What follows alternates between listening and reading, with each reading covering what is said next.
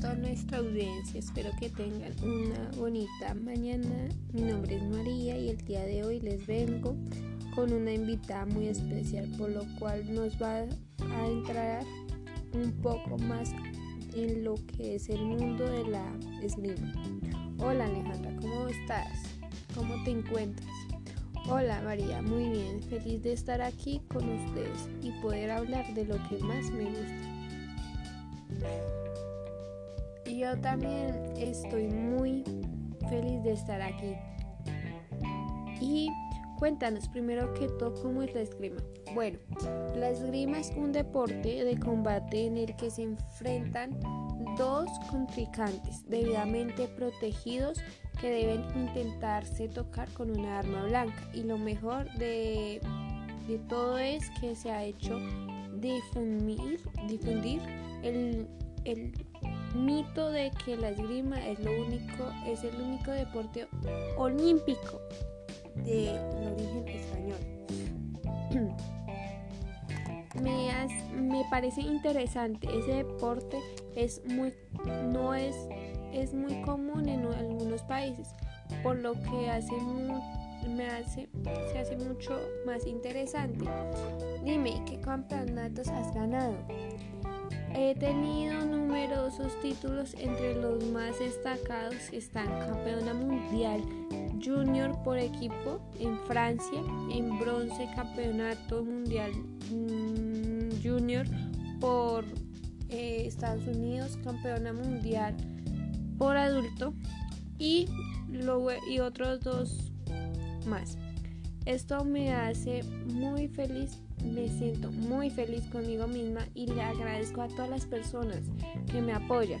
Me alegra mucho por ti. Siento que eres una gran un gran orgullo para Venezuela. Dime, ¿cuántos tipos de esgrima hay? Bueno, en lo que yo sé y tengo entendido hay tres tipos de esgrima. La esgrima gérnica es, la, es el arte del combate comprendido de las técnicas del empleo de la espada larga a dos manos. La esgrima italiana es un término que se emplea para describir el toque y la técnica de los italianos, popularizando en Europa y principalmente Inglaterra y Francia.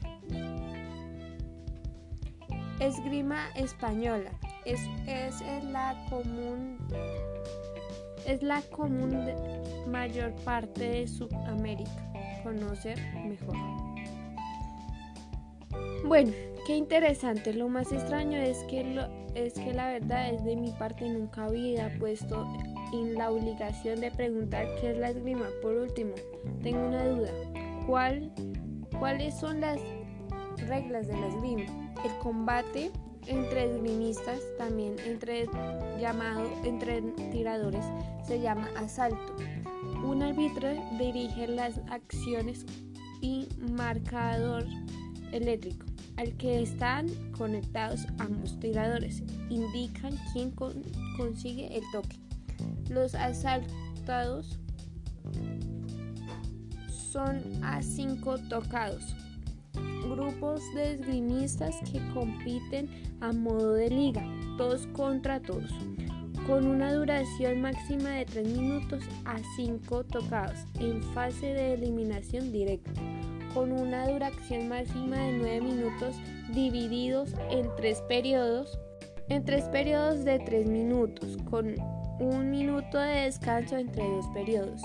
Los saltos se realizan siguiendo el orden del empajaramiento de los tiradores. El primer tirador, el ser llamado, se coloca en la pista en el lado derecho del árbitro.